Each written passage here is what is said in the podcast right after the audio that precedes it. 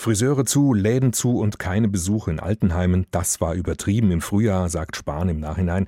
Der Gesundheitsminister ein Eingeständnis von oberster Stelle sozusagen aus der Bundesregierung, dass man es damals einfach nicht besser gewusst hat. Darüber habe ich vorhin mit Karl Lauterbach gesprochen, Gesundheitspolitiker der SPD, aber auch Epidemiologe. Das heißt, er ist ein Fachmann dafür, wie man strategisch umgehen muss, wenn da ein Virus ist, das sich schnell verbreitet und von dem man erstmal kaum was weiß. Herr Lauterbach, was denken Sie, wie sich ein Friseur jetzt fühlt oder eine Ladenbesitzerin, wenn Sie solche Sätze vom Bundesgesundheitsminister hören? Ich bin ehrlich gesagt überrascht, dass der Minister diese Gesetze getätigt hat. Erstens ist es taktisch fragwürdig, ob das der richtige Zeitpunkt ist und zum Zweiten ist es auch aus meiner Sicht falsch. Wir haben in Deutschland ja wirklich keinen sehr harten Lockdown gehabt. Also Spanien, Frankreich, Italien, da hat man einen ganz anderen Lockdown gesehen. Wir sind ja relativ schwach im Lockdown gewesen, also somit verhältnismäßig da vorgegangen und das war auch richtig so. Und zum Zweiten der relativ scharfe Schutz, den wir zum Beispiel in den Pflegeeinrichtungen durchgezogen haben. Der war zwar schmerzlich, aber der war wichtig, weil tatsächlich sind in Deutschland in den Altenpflegeeinrichtungen noch viel weniger Menschen gestorben als beispielsweise in Schweden oder mhm. in den USA, wo das weniger streng umgesetzt wurde. Somit ich stimme sowohl der Bewertung nicht zu, noch frage ich mich, weshalb man das jetzt sagt. Gut, also Jens Spahn sagt ja auch, also damals im Frühjahr, als, er, als das so entschieden worden ist, äh, hat er das ja auch mitgetragen und für richtig gehalten. Er meint, mit dem heutigen Wissen wäre es eben falsch. Würden Sie ihm da zustimmen, dass man es mit Nein, dem Wissensstand genau, von heute? Nee, das ist ja Sie würden bei den genau das heißt, Sie würden bei den gleichen genau. Zahlen, falls wir die jetzt nochmal so hätten, wieder Friseure, Läden und so weiter schließen?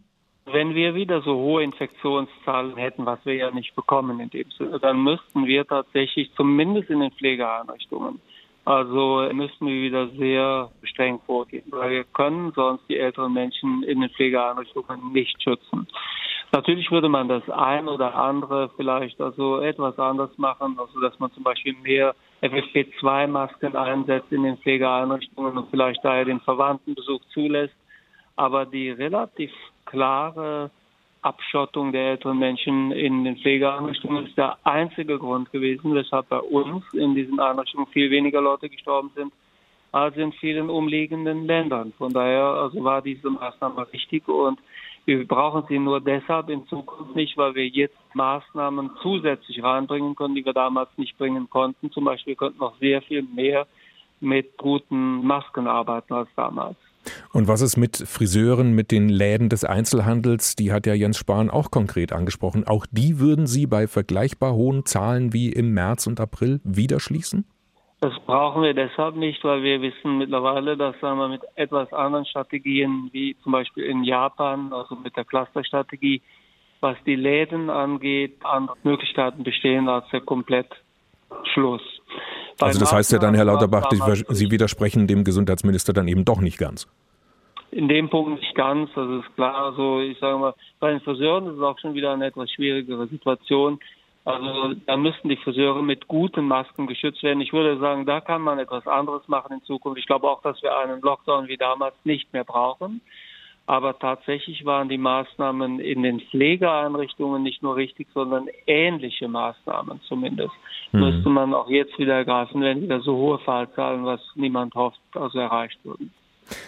Wir werden in ein paar Monaten wahrscheinlich viel einander verzeihen müssen. Das hat Jens Spahn schon ziemlich früh gesagt, im April nämlich. Ist das jetzt soweit? Müssen wir uns schon einiges verzeihen? Müssen Sie als Politiker manches bereuen, was Sie beschlossen haben? Also es tut mir leid, aber ich sehe das tatsächlich nicht so. Wir haben im Großen und Ganzen damals nach bestem Wissen und Gewissen gehandelt. Wir haben also uns sehr eng an den wissenschaftlichen Sachstand angelagert. Das haben viele andere Länder nicht geschafft. Wir sind daher durch die erste Wende gekommen wie kaum ein anderes Land. Und das jetzt nachträglich in Frage zu stellen oder um Verzeihung zu bitten für einen Erfolg, um den man international beneidet wird, das ist in meinen Augen ein zu starkes Zugeständnis. Ja, also geradezu, man muss, wir müssen vorsichtig sein, dass wir uns hier bei den Corona-Leugnern und Kritikern auf der Straße nicht anbiedern. Das sind zum Teil also Positionen, die auch demokratisch nicht legitimiert sind im Großen und Ganzen.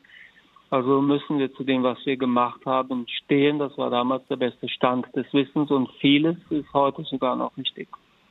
Wollen Sie damit sagen, jetzt Spahn hat einfach da was gesagt, weil es halt ein Wahlkampfauftritt war, um bei den Leuten gut anzukommen? Ich meine, er ist im Hintergrund, wir haben es ja vorhin gehört, niedergebrüllt worden.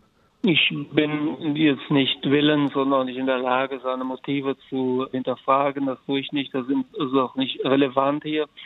Aber wichtig ist aus meiner Sicht, wir dürfen nicht den Eindruck machen, dass wir hier, weil hier gebrüllt wird und geschrien wird bei Wahlkampfveranstaltungen. Ja, Sie haben ja vorhin selbst gesagt, Sie fanden den Zeitpunkt falsch. Ich finde den Zeitpunkt falsch, genau. Ich hätte es nicht gesagt, aber wie gesagt, trotzdem spekuliere ich nicht über die Gründe. Wenn ich etwas falsch finde, ist das die eine Sache. Wenn ich über die Gründe spekuliere, ist das eine andere und das möchte ich nicht. Wann wäre denn der richtige Zeitpunkt, so ein bisschen Bilanz zu ziehen von der Politik her, von Seiten der Regierung her, eben zu sagen, das und das war richtig, das und das war vielleicht dann doch übertrieben? wenn wir durch die Krise durch sind. Also wir sind jetzt mittendrin, wir sind am Anfang der zweiten Welle. Wir müssen mittlerweile also befürchten, dass wir im Herbst nochmal eine schwierige, eine angespannte Lage bekommen. Wir werden mit einer Impfung im nächsten Jahr rechnen können. Dann werden wir auch nur am Anfang einen Teil der Bevölkerung impfen können. Das heißt, wir haben noch schwere Monate vor uns. Und ich glaube, da sind wir gut beraten, das wieder zu machen, was wir auch in der Vergangenheit gemacht haben, wie kaum ein anderes Land. Wir haben sehr eng das, was wir gemacht haben, mit Wissenschaftlern abgestimmt. Berlin hat eine große Rolle gespielt. Wir haben nicht dem Druck der Straße nachgegeben. Wir waren auch bereit, unpopuläre Entscheidungen durchzutragen. Dabei sollten wir bleiben.